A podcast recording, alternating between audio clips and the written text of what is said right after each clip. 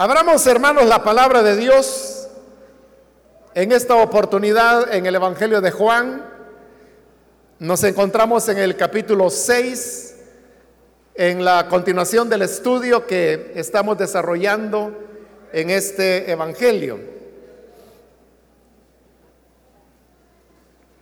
Vamos a leer los versículos que continúan del punto donde nos quedamos en la última oportunidad. El Evangelio de Juan, capítulo 6, versículo 22, en adelante dice, al día siguiente,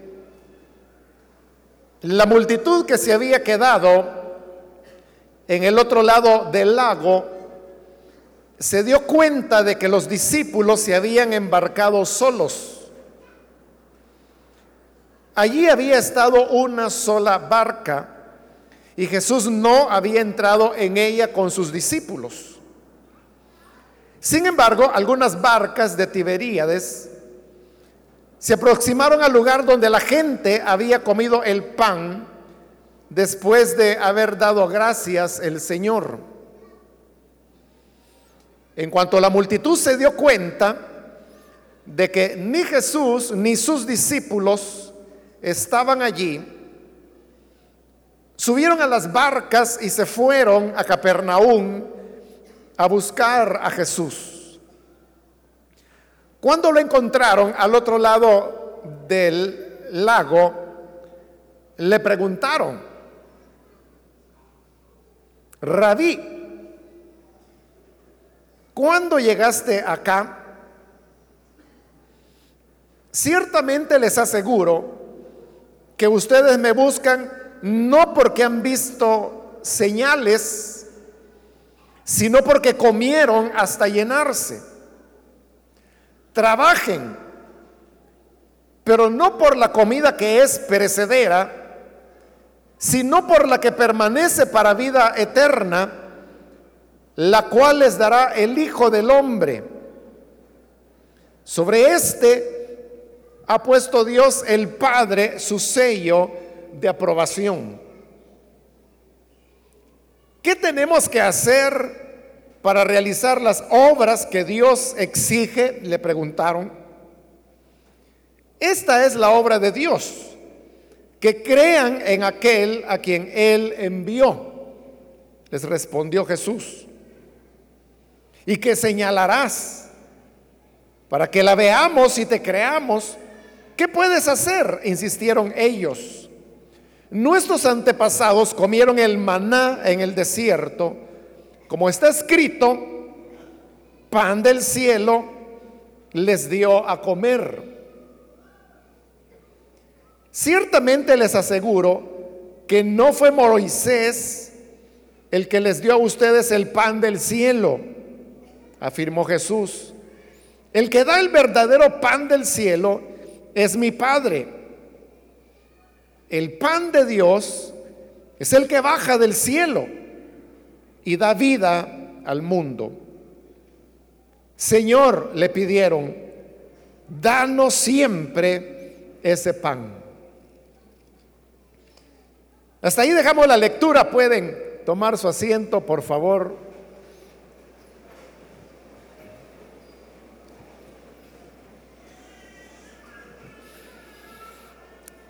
Hermanos, este día continuamos con este capítulo 6 del Evangelio de Juan, donde hemos visto ya cómo el Señor Jesús había multiplicado los panes y los peces, y luego de que Él despidió a la multitud, Él alcanzó a los discípulos que se habían ido en una barca bajo las instrucciones que él mismo les había dado.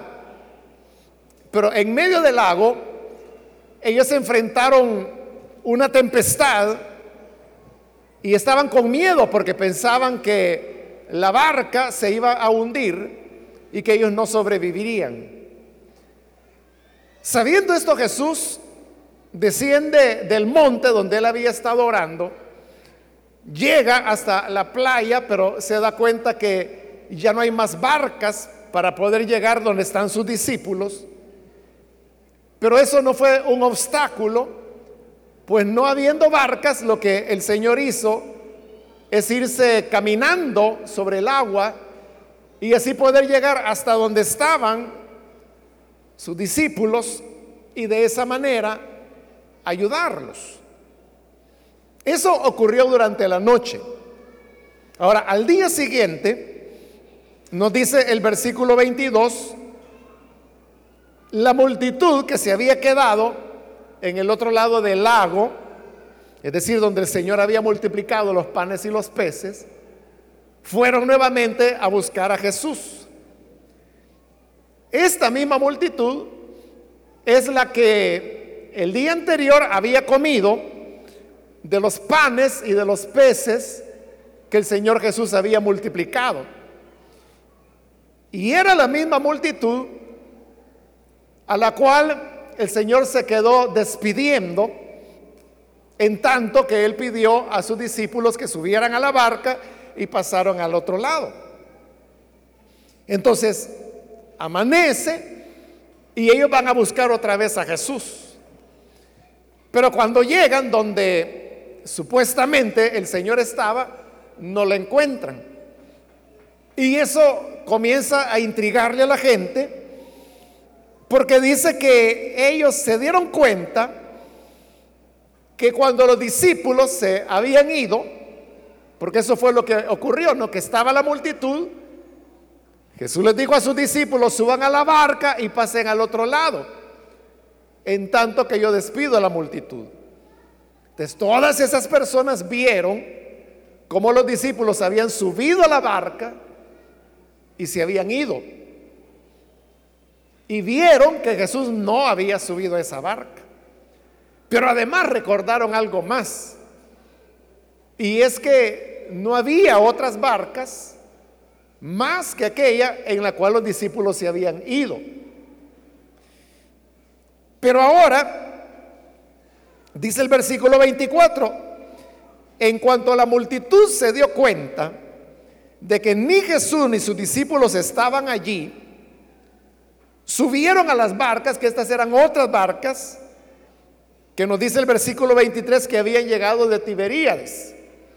Entonces se subieran en ellas para ir también al otro lado del lago porque ellos habían escuchado que Jesús le había dicho a sus discípulos pasen del otro lado. Entonces, ellos van a Capernaum para buscar a Jesús y la sorpresa de ellos es que efectivamente encuentran a Jesús en Capernaum, es decir, del otro lado del lago. Pero esto, hermanos, representaba un verdadero enigma para ellos. Porque, ¿cómo era que Jesús ahora estaba del otro lado del lago? Si el día anterior ellos estaban muy conscientes que allá del otro lado, donde él había multiplicado los panes y los peces, solo había habido una barca. Y que en esa barca habían subido los discípulos del Señor, pero no el Señor. El gran enigma era, si solo había una barca y en esa no subió Jesús, entonces, ¿cómo es que Jesús ahora está aquí del otro lado del lago? Eso es lo que les causa a ellos una gran intriga. Pero realmente no era esa, hermanos, la motivación por la cual ellos andaban buscando a Jesús. La motivación ya se las va a decir el Señor cuál era. Esto era simplemente que en esa búsqueda que ellos hacían de Jesús, se encontraron con ese elemento que no había forma de explicar cómo era que Jesús hoy estaba del otro lado, siendo que el día anterior no había habido más que una barca. Ellos nunca lo entendieron. Pero nosotros y los discípulos sí sabemos cómo es que eso ocurrió. Y es que lo increíble, ¿no? Que sencillamente el Señor se fue caminando sobre el agua para alcanzar los discípulos y luego terminamos la en la ocasión anterior, viendo cómo el Señor había llegado de manera inmediata al lugar donde iba, es decir, a Capernaum. Por eso es que cuando encuentran a Jesús, nos dice el versículo 25, cuando lo encontraron al otro lado del lago, le preguntaron, rabí, ¿cuándo llegaste acá? Note que ellos se están refiriendo al Señor llamándole rabí. Y un rabí era, hermanos, alguien que enseñaba la ley. Es decir, un rabí es un rabino, que es la persona que enseña dentro del judaísmo la ley de Moisés. lo veían a él como un maestro y por eso es que le dicen rabí y le hacen la pregunta, ¿cuándo llegaste acá? Y la pregunta respondía precisamente, hermanos, a, esta, a este enigma del cual hemos hablado, porque ellos pensaban, bueno, si no entró con los discípulos a la barca y no había otra barca, entonces, ¿cuándo vino acá? ¿Será que los discípulos regresaron? de en medio del lago para recogerlo y luego volver a atravesar el lago para llegar a Capernaum y eso les habría tomado varias horas. Eso significaría que el Señor tenía poco tiempo de haber llegado ahí. Y por eso es que no le preguntan cómo llegaste acá, sino que más bien la pregunta es cuándo llegaste acá. Porque eso es lo que ellos pensaban. Porque no había otra manera. Y, cualquiera, hermanos de nosotros, ante una situación como esta, también hubiéramos pensado que llegó otra barca o los discípulos mismos habían regresado o que quizás algún pescador de madrugada había llegado del otro lado y Jesús le pidió ayuda para pasar hacia Capernaum. Eso es lo que nosotros hubiésemos pensado. Nunca hubiéramos preguntado cómo llegaste acá, porque hubiéramos pensado que solo había una manera de llegar y era en otra barca. Ellos daban por sentado que había sido otra barca. Entonces la pregunta es, ¿cuándo? Ahora vea, lo interesante es que aunque esa pregunta tiene razón de ser, Jesús no la responde. No hay una respuesta a esa pregunta. ¿Por qué razón Jesús no les responde?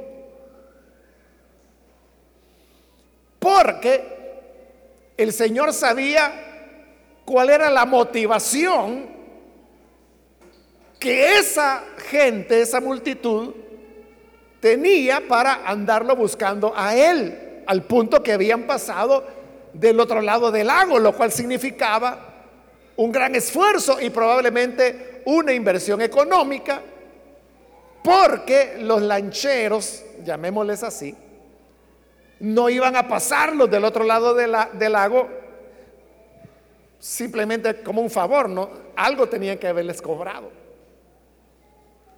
pero ¿cuál es el interés de ellos de andar buscando a Jesús? No era tener la respuesta a la pregunta que han hecho. Ellos tienen otra motivación.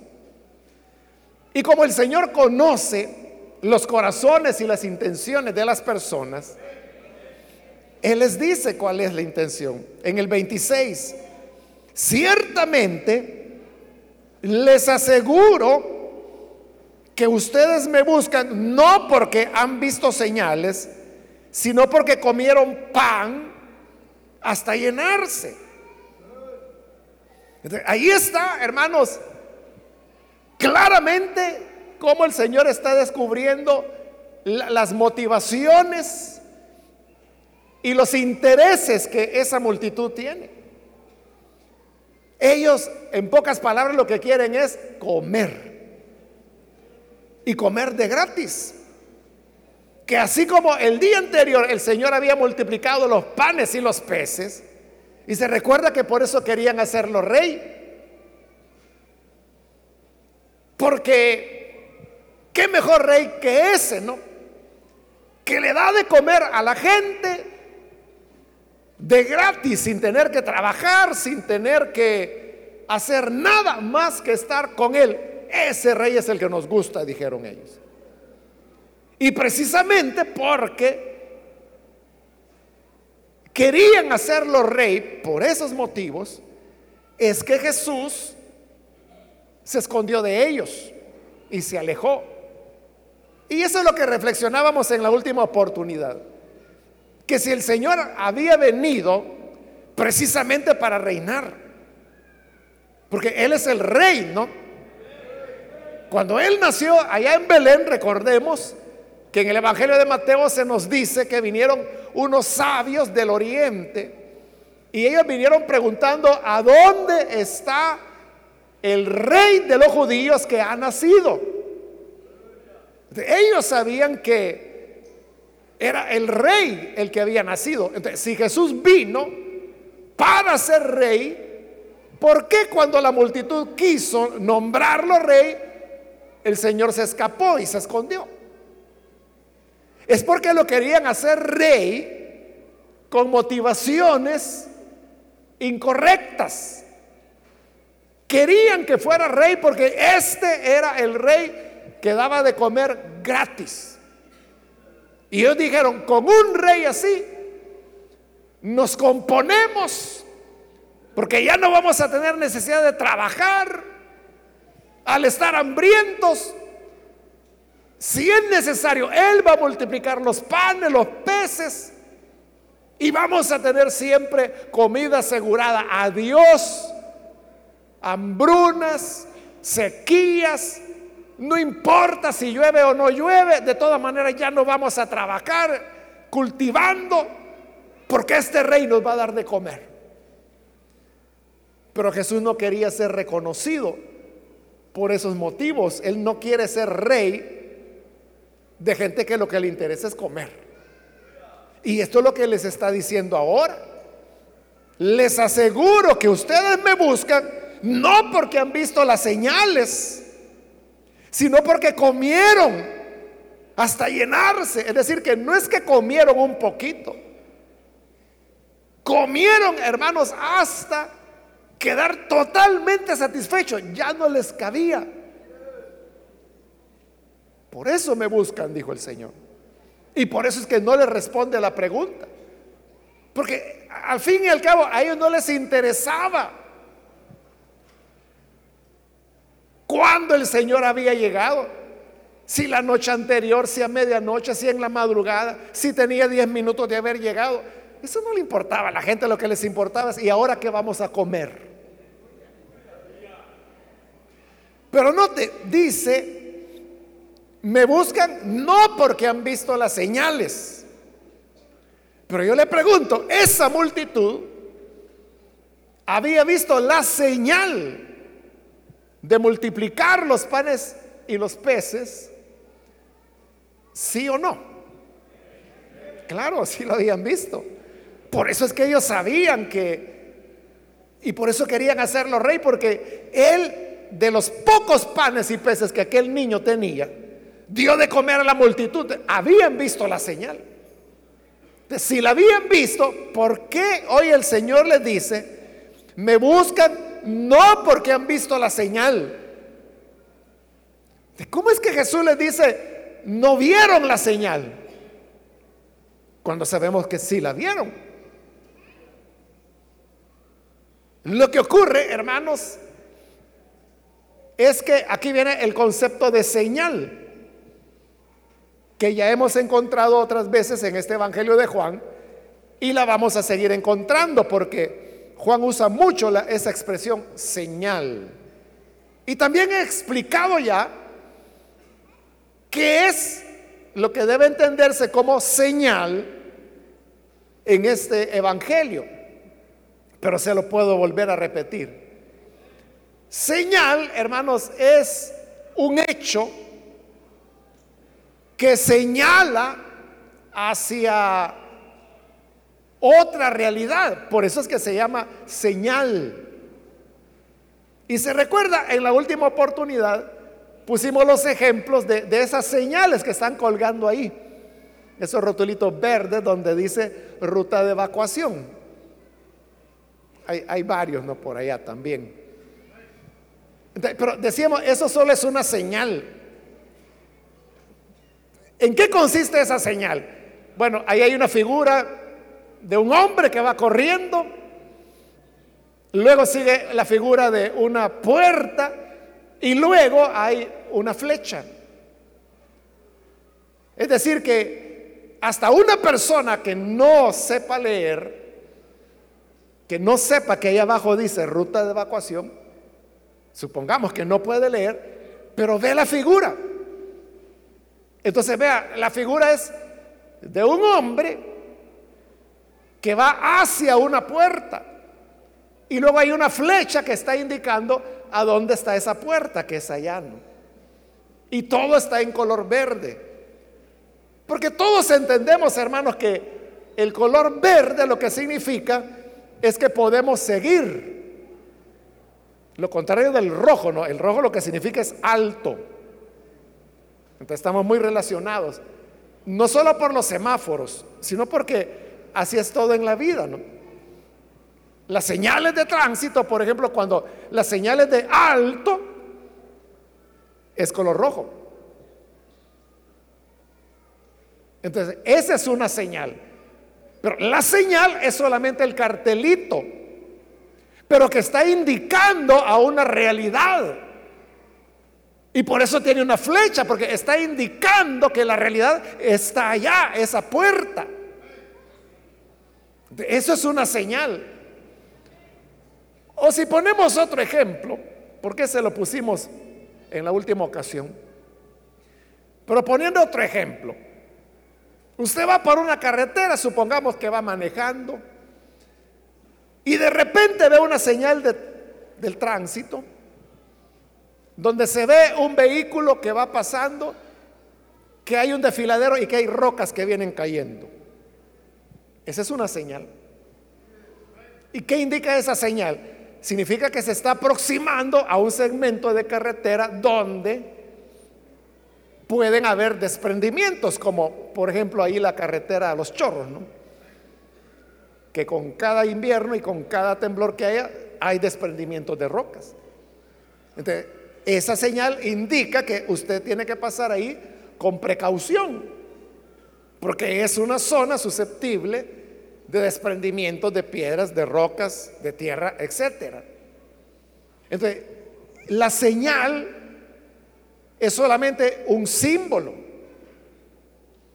pero que le está indicando una realidad, y es que más adelante existe la posibilidad que haya ese tipo de desprendimiento. Lo que el Señor había hecho al multiplicar los panes y los peces es una señal, así lo dice el Evangelio de Juan. Pero entonces, ¿a qué se refiere Jesús cuando hoy le dice que ellos no vieron la señal? Lo que les quiere decir es, o sea, porque sí vieron que multiplicó los panes y los peces, pero no entendieron que esa era una señal. O sea, lo importante no era que Él hubiese multiplicado los panes y los peces. Lo importante es qué significa esa señal, ese hecho de, de multiplicar los panes y los peces. Y a eso se va a dedicar el discurso que, de lo cual este diálogo que hemos leído hoy es la introducción. Pero el discurso va a comenzar en el versículo 35, que eso lo vamos a ver en la próxima oportunidad, donde el Señor comienza diciendo, yo soy el pan de vida. Esa es la realidad. La realidad que la señal de multiplicar los panes y los peces mostraba. Entonces, ¿cuándo es que una persona ve una señal, pero no la ve?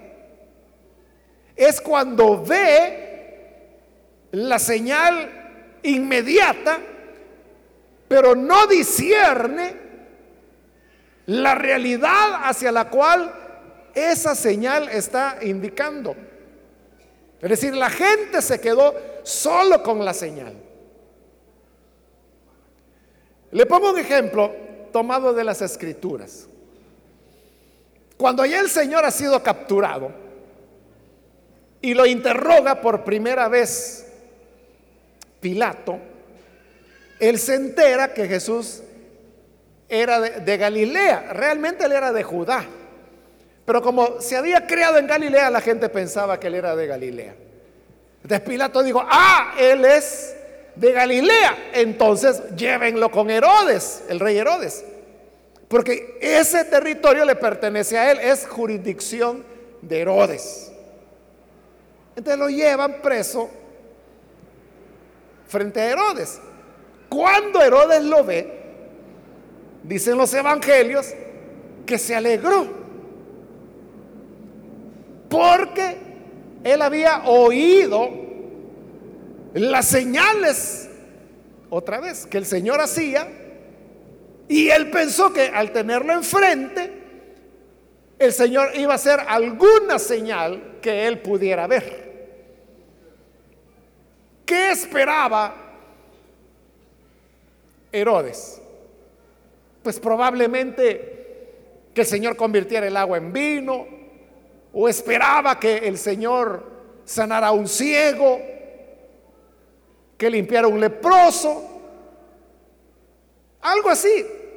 Pero yo le pregunto, Herodes quería ver señales, cualquiera que fuera, porque quería creer en Jesús, o porque simplemente le producía curiosidad las muchas historias que había oído de todo lo que Jesús hacía. Es evidente que lo que quería era espectáculo. Lo que quería era entretenimiento. No era que quisiera creer. Y por eso es que cuando la gente le pedía señales a Jesús, con corazones malos. Como en este caso, no, Herodes le pide una señal porque él quiere pasar un rato entretenido. Pero ese no es un motivo para que el Señor haga señales. Y lo mismo sucedió cuando los fariseos le dijeron, si verdaderamente tú eres el Hijo de Dios, ¿qué señal haces? Y Jesús le respondió, ninguna señal les será dada a ustedes. Solamente la señal de Jonás. Y ellos se quedaron fuera de órbita, no entendían qué había querido decir Jesús con eso de la señal de Jonás. Ni los discípulos lo entendieron. Posteriormente, cuando Jesús resucitó, ellos entendieron que el Señor había hablado que la señal de Jonás era la resurrección, la cual negaron esos mismos dirigentes religiosos que le habían pedido señal. Es decir, la única señal, pero que al mismo tiempo es la más grande señal que Jesús dio de quién era Él, la rechazaron. Allá, hermanos, por a inicios, bueno, fue en el año de 1980 en realidad. Era la época, hermanos, cuando Venían al país evangelistas eh, del extranjero, puertorriqueños, sobre todo, ¿no? Y ellos venían con lo que en esa época se llamaba las campañas de salvación y sanidad divina. Así, así anunciaban, ¿no? Que era salvación y sanidad. Y había una invitación para que los que estén enfermos vengan, traigan a sus enfermos que el Señor los sanará. Y eran, hermanos, campañas donde de verdad, de verdad, las personas se salvaban y sanaban. O sea, milagros de, sanidades auténticos que, bueno, en algunas ocasiones ya he contado algunas sanidades de las cuales yo fui testigo de, primera mano de lo que estaba ocurriendo. Pero entonces, eso atraía mucho, mucho a la gente. en una ocasión, hermanos, ya el culto había terminado, pero como esas campañas eran larguísimas, entonces yo venía de la iglesia y pasé por un predio donde había una campaña. Yo sabía que había una campaña. Ahí cerca tenía que abordar el autobús. Pero como le digo, nosotros ya habíamos salido de la iglesia y había terminado el culto. En la época cuando los cultos terminaban, como eso de las nueve y media de la noche, porque comenzaban a las siete y media de la noche. Entonces, pero al salir, la campaña estaba en lo mejor. Entonces yo, como había mucha gente, yo llegué casi por la parte de atrás, ¿verdad? Y, me puse ahí a escuchar un ratito. Y el predicador, que me acuerdo que era un hermano puertorriqueño, él estaba pues hablando de, de la sanidad, que el Señor podía sanar a los enfermos. Y adelante de mí habían unas señoras que también estaban escuchando.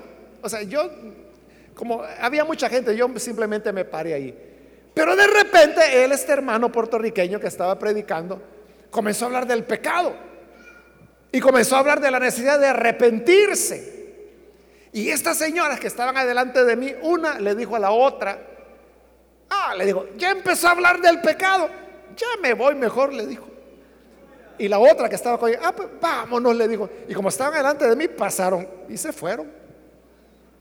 Es decir, mientras él estaba hablando, que Jesús podía dar vista a los ciegos, abrir los oídos de los sordos, que podía hacer caminar a los paralíticos, estaban ahí muy atentas. Porque querían ver. ¿Pero qué querían ver? Show, espectáculo, milagros. Pero cuando ya se les comenzó a presentar el mensaje. Ah, no, dijo la señora, ya empezó a hablar del pecado, no, yo mejor me voy. Esa es la gente que quiere ver señales, mas no quiere creer en el que hace las señales. Y quién sabe, hermano, cuántas personas andan en búsqueda de, simplemente lo que, lo que Dios puede hacer. Es que mire, ando con una angustia, una ansiedad que, no, yo aquí vengo a la iglesia, tal vez aquí se me pasa. Bueno, si tú vienes por encontrarte con Cristo, si tú buscas la paz que Él da, bienvenido. Pero si tú vienes para tomar la iglesia o el culto como, como diazepam, o como cualquiera de esos medicamentos para la ansiedad que hay, ahí estamos mal.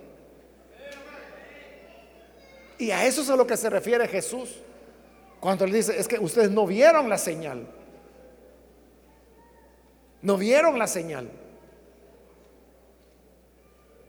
Eso es como cuando el policía para un vehículo y le dice, bueno, señor, y usted no vio la señal de alto que estaba ahí. Y entonces, ¿qué? ¿Cuál señal?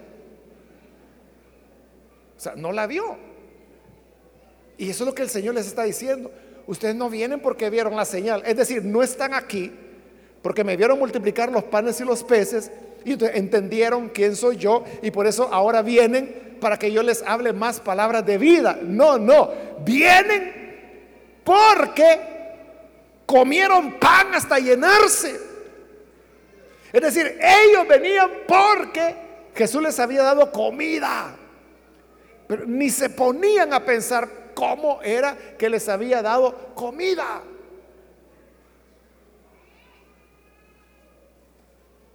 ¿Sabe, hermano? Hay iglesias que yo creo que los hermanos lo hacen con buena intención, que hacen alianzas, sobre todo con organizaciones extranjeras, ¿no? que les envían víveres, ropa, medicamentos. Estas iglesias hacen mucha labor con las personas que les dan comida. Bueno, yo, conozco a algunos de esos hermanos que dicen, mire, aquí le damos desayuno a todo el que quiera venir. Pero eso sí, primero les hablamos del Evangelio y luego les damos de comer. El gran problema allí es que la gente puede aguantarse la predicación o incluso aceptar. Y puede aceptar todos los días, todos los días que le den desayuno. Porque entienden que esa es como la moneda que tienen que pagar para tener desayuno gratis. Y son iglesias que crecen, pero crecen de esa manera. Repito, yo no quiero juzgar a, esos hermanos pastores. Como le digo, yo, yo creo que lo hacen de buena intención. Ellos lo hacen como una manera de favorecer a las personas que muchas necesidades hay, ¿no? Pero el problema es eso, ¿no? Que puede ocurrir lo que al mismo Señor Jesús le pasó. Que el interés de la gente ya no es Jesús en sí, sino que es la comida. Les dice el Señor en el 27, trabajen, pero no por la comida que es perecedera. Claro, ahí el Señor no está diciendo que no trabajen para ganarse el pan, que, es la comida perecedera, ¿no? Sino que lo que les está criticando es lo que dije anteriormente, que esta gente ha hecho un gran esfuerzo por ir del otro lado del lago, han madrugado, están buscando a Jesús. Todo eso es un esfuerzo, es un trabajo. Pero él dice el Señor, y todo este esfuerzo lo hacen solo para ver qué le voy a dar de comer. Por eso le dice, no trabajen por la comida que es perecedera, sino por la que permanece para vida eterna, la cual les dará el Hijo del Hombre. Es decir, Él está dispuesto a darles comida eterna si se la piden. Pero ellos no están trabajando por esa comida para vida eterna. Están esforzándose porque quieren pan y pescado. Y la misión del Señor era llenar las necesidades de las personas. El día anterior, en verdad, hermanos, había habido una auténtica necesidad. Que el Señor no quería. Esa gente había estado ahí sin comer todo el día por estarlo oyendo a Él. El Señor dijo, no, no los quiero enviar a su casa así nomás porque van a desmayar en el camino. Y le dijo a los discípulos, denles a ustedes de comer. Entonces Felipe dijo, Señor, ni que tuviéramos mucho dinero podríamos darle de comer a toda esta multitud. Y luego Natanael dijo, no, pero aquí hay un niño que tiene unos pocos panes y unos pocos peces.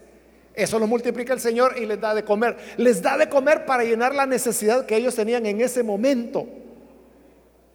O sea, pero ya al día siguiente, eso ya, ya lo hicieron fiesta, hermano.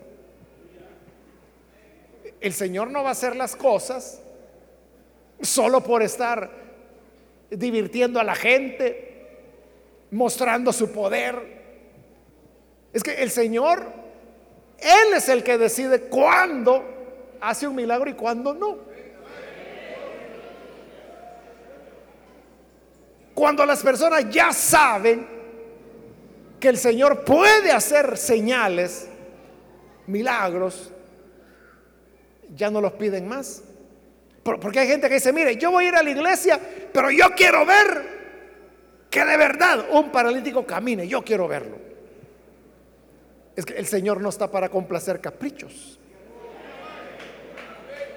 Es en la soberanía de Dios que Él lo hará cuando Él quiera hacerlo.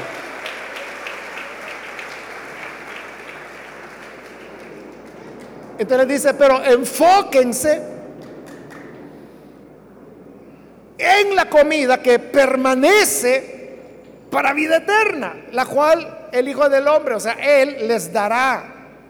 Porque sobre este ha puesto Dios el Padre su sello de aprobación. Es que ese era el mensaje de las señales, hermanos.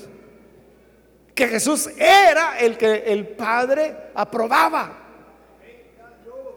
Esto es importante para nosotros porque debemos preguntarnos, ¿qué nos mueve a venir aquí a la iglesia?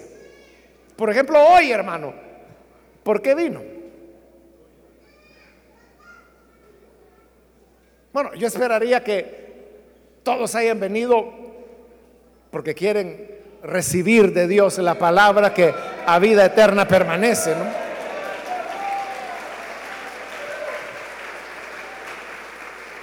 Y, que no sea, hermano, porque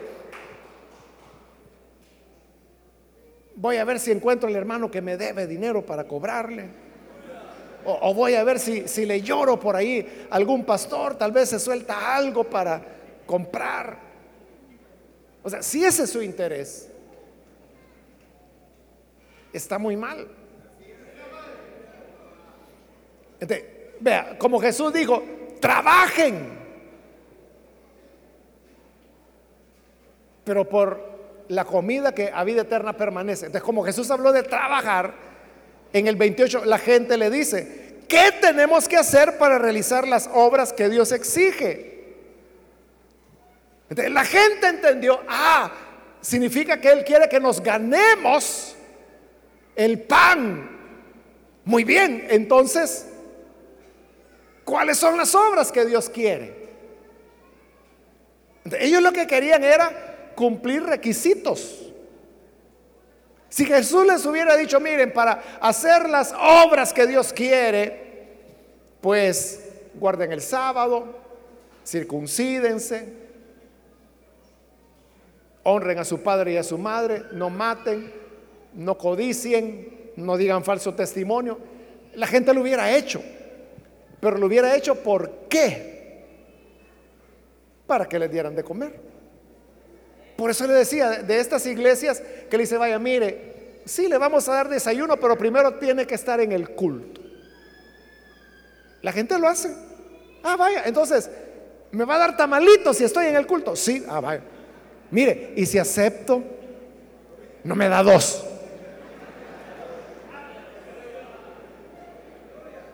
Ese era el sentido de la pregunta cuando le dice, ¿qué tenemos que hacer para cumplir las obras de Dios? ¿Cuál es el trabajo? ¿Cuál es el requisito? Pero en la relación auténtica con Jesús, hermano, no, no hay tales requisitos. Porque no estamos buscando cumplir requisitos. Como, como hay gente que no, no se pierde el culto del día domingo. Pero vienen al culto y cuando ya termina el culto dicen, vaya, ya le cumplí al Señor lo están haciendo por cumplir un requisito que ellos inventaron, ¿no? Porque el Señor no ha dicho, quiero que todos los domingos vayan a la iglesia. Pero como ellos inventaron que creen que eso es lo que Dios pide, dicen, ya le cumplí a Dios. Y no se dan cuenta que están lejísimos de cumplirle. Porque Dios no quiere que nada se haga por cumplir requisitos. Una pregunta que varias personas hacen con cierta frecuencia, es que me dicen, hermano, y es obligación tal cosa, como por ejemplo, es obligación ayunar, es obligación orar, es obligación dar ofrendas, es obligación dar diezmos. Y yo siempre les respondo, en el cristianismo nada es obligación. Todo lo que se hace se debe hacer por amor al Señor. Así es. No te sientas obligado a hacer nada. Todo debe ser por amor. ellos le preguntan, porque quieren cumplir requisitos, ¿qué tenemos que hacer para realizar las obras que Dios exige? Y vea, la respuesta del Señor es tremenda. En el 29 les dice, esta es la obra de Dios pero fíjese, él está diciendo, esta es la obra de Dios, es decir, este es el trabajo que Dios quiere. al hablar de obra, al hablar de trabajo, uno lo que piensa es que hay que hacer algo. Pero él dice, esta es la obra de Dios, que crean, que crean en aquel a quien él envió. En otras palabras, que creyeran en Él. Ahí está, hermanos, el gran contraste entre las obras que enseñaba la ley de Moisés y la fe, que es la que el Señor está diciendo. ¿Cuáles son las obras que Dios quiere que hagamos? Hace poco un hermano, un joven, me preguntaba y, me decía, hermano, ¿y cuál es el reglamento de la iglesia? Refiriéndose a nuestro reglamento. Y yo le dije, la Biblia. Porque así es, o sea, es que cuando se habla de reglamento, usted sabe que hay iglesias que tienen reglamento, que dicen los cultos son a tal hora, la gente tiene que ir a tal hora, las hermanas tienen que tener tantos centímetros de la manga, de la blusa, los hombres tienen que utilizar sombrero, manga larga, esos son los reglamentos. Esas son las obras. Te le preguntaron, ¿cuál es la obra de Dios? Y Jesús dijo, la obra de Dios es que crean, que crean en el que Él envió. Hace años, hermano, me recuerdo que también llegó un hombre a la iglesia y, me dijo, y era un hombre así un poquito ajolotado, como decimos, ¿no?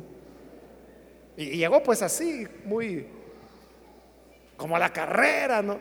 Y me dijo, hermano, hermano, me dijo, yo quiero el reglamento de la iglesia. ¿Cómo no? Le dije, espéreme un ratito. Y salí corriendo a la librería. Y le dije, hermana, préstame una Biblia. Y me dio la Biblia. Y dije, aquí está nuestro reglamento, le dije. Y cuando él vio la Biblia me dijo, tremendo, tremendo, tremendo, me decía. Y me dijo, me ha dado una gran lección. Me dijo, tome, gracias, yo tengo Biblia, me dijo. No, pero yo se la regalo. Llévesela, le dije, para que lea nuestro reglamento. Ese es el punto, hermano. Nosotros somos los inventores que, que queremos poner reglamentos humanos porque creemos que así se van a hacer las obras de Dios. Cuando Jesús dijo, la obra de Dios es que crean. Eso es lo que significa que Abraham creyó y su fe le fue contada por justicia.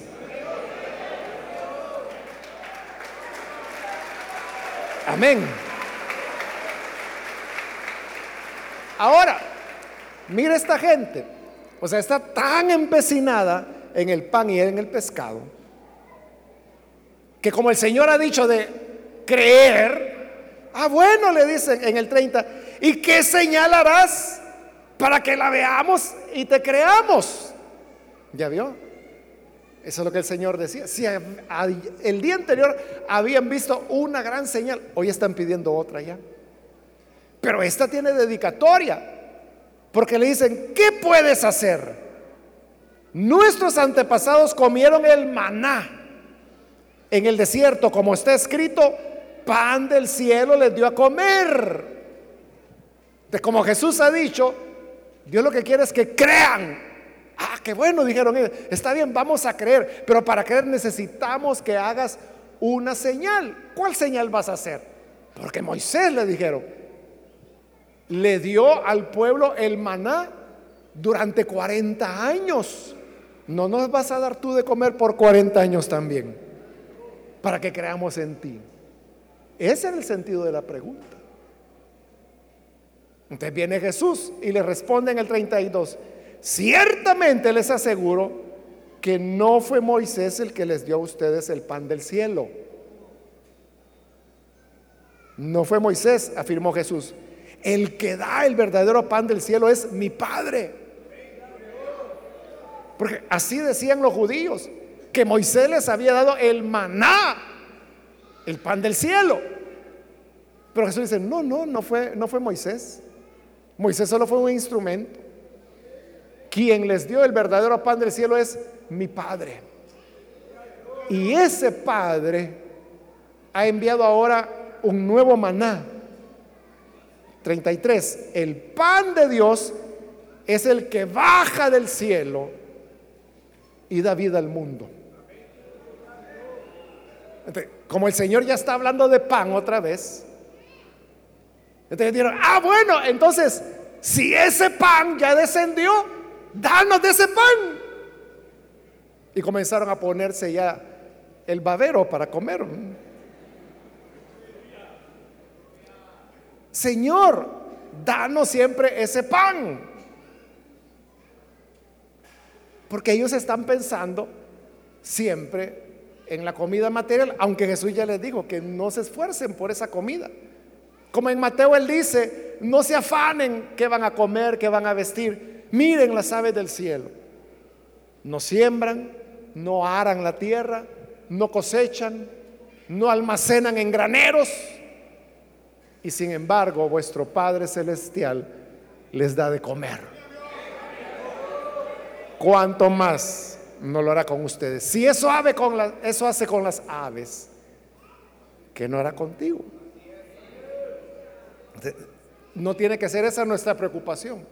Nuestra preocupación debe ser creer en el Hijo de Dios, que es el pan vivo que descendió del cielo y en el cual podemos tener vida eterna. Nos vamos a detener hasta ahí, hermanos, porque luego comienza ya el, el discurso del Señor, que lo dejamos para la próxima oportunidad. Pero aquí hay una enseñanza importante y es esto, hermanos. Cuando nosotros tenemos una mirada puramente material, voy a decir, de las cosas, nuestro sentido espiritual se estropea. Ellos estaban tan enfocados en el tema de la comida que no se daban cuenta que frente a ellos estaba el pan vivo. Y más adelante el Señor les dirá, sus padres comieron el maná, pero se murieron. Pero el que coma del pan que yo le doy, vivirá eternamente. Amén.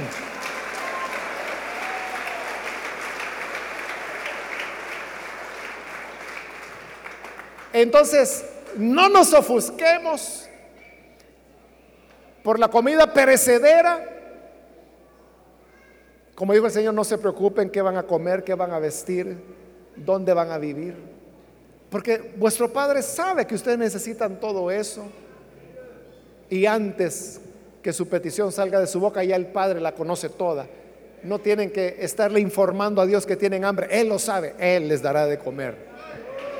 Pero en lo que sí debemos esforzarnos es en buscarlo a Él si así como trabajamos, hermanos, para ganarnos el pan, cuánto más no deberíamos esforzarnos por tener a Jesús. Yo le aseguro que si a usted le dijeran, usted que anda buscando trabajo, le dijeran, mire, fíjese que hay un trabajo, lo único que tiene que ir hasta allá por Chalchuapa. Usted dice, no importa, yo me voy, yo necesito el trabajo. Y no le importa ir todos los días hasta Chalchuapa. Pero si le dicen, mire, la iglesia está allá en Soyapango, ay no, tan lejos que queda. Si mire, yo vivo en la Santa Lucía, ¿cómo voy a ir hasta allá? Ay no. A eso se refirió el Señor cuando dijo, no trabajen por el pan que perece, sino por el que a vida eterna permanece. Por eso le digo, si así como nos esforzamos por un trabajo material, nos esforzáramos por conocer al Señor y creer en Él, hermano, tuviéramos el más grande avivamiento que jamás ha habido en los últimos dos mil años de historia del cristianismo. Que Dios nos ayude a reflexionar sobre esto. Vamos a cerrar nuestros ojos y yo quiero ahora invitar a aquellas personas que todavía no han recibido al Señor Jesús, pero que han escuchado la palabra que hoy ha sido expuesta, si usted necesita venir para creer en el Señor Jesús como su Salvador, yo quiero invitarle que ahí en el lugar donde está se ponga en pie en señal que usted quiere recibir del pan vivo que Jesús ofrece. Con toda confianza, ahí en el lugar donde está, si es primera vez que usted necesita entregarse al Hijo de Dios, póngase en pie y vamos a orar por usted. ¿Hay algún amigo o amiga que necesita venir al buen Salvador? Póngase en pie y nosotros lo que queremos es orar por usted. Eso es todo. Queremos orar para que el Señor le bendiga, para que el Señor le dé de comer de ese pan vivo que Él promete. ¿Quiere recibirlo? Póngase en pie. Si está usted ahí en la parte de arriba, también póngase en pie. Y con gusto vamos a incluirle en esta oración. Hoy es el mejor momento para que se acerque y la gracia de Dios le alcance. Quiero ganar tiempo y aprovechar e invitar también si hay hermanos, hermanas que se han alejado del Señor, pero hoy necesitan reconciliarse. Y quizás usted se alejó por estar muy afanado, muy afanada en, el pan material. Pero quiere hoy reconciliarse y poner su interés más intenso en recibir el pan vivo que descendió del cielo. Póngase en pie y vamos a orar por usted. Con toda confianza, si se va a reconciliar, póngase en pie y venga, vamos a orar.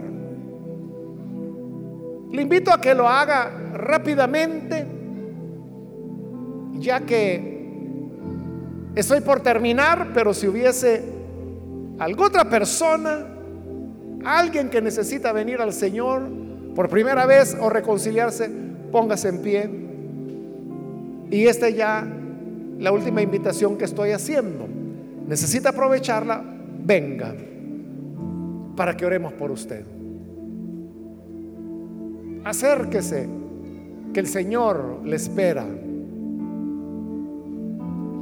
Y a usted que nos ve por televisión, también le invito para que ore con nosotros y reciba al Hijo de Dios en su corazón. Padre, te damos las gracias por aquellas personas que a través de televisión, de radio o de internet en este momento están uniéndose en oración y recibiéndote a ti como el Salvador, el pan vivo que descendió del cielo.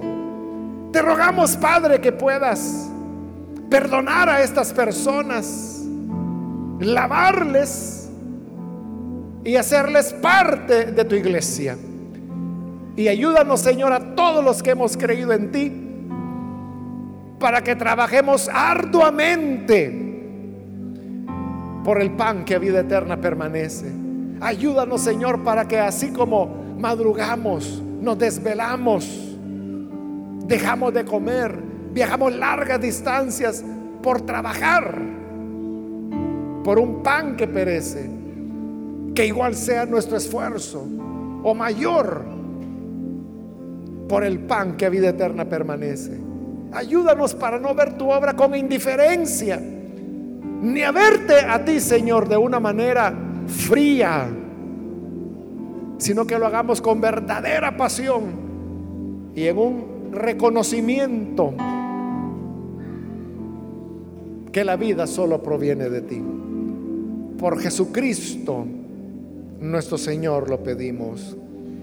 Amén amén.